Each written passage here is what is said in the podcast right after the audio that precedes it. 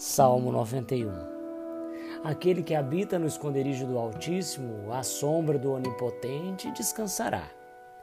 Direi do Senhor, Ele é o meu Deus, o meu refúgio, a minha fortaleza, e nele confiarei.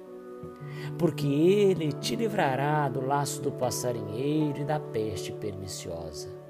Ele te cobrirá com as suas penas e debaixo das suas asas estará seguro. A sua verdade é escudo e broquel. Não temerás espanto noturno, nem seta que voe de dia, nem peste que ande na escuridão, nem mortandade que assole ao meio-dia. Mil cairão ao teu lado e dez mil à tua direita, mas tu não serás atingido.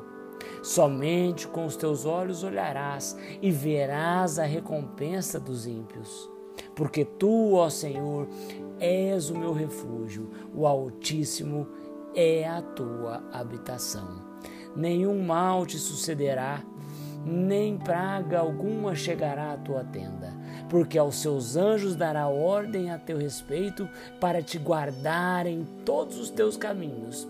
Eles te sustentarão nas suas mãos para que não tropeces com o teu pé em pedra.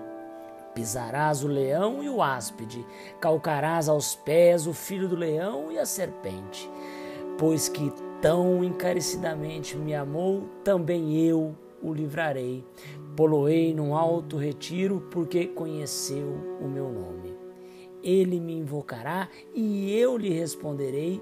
Estarei com ele na angústia, livrá-lo-ei e o glorificarei.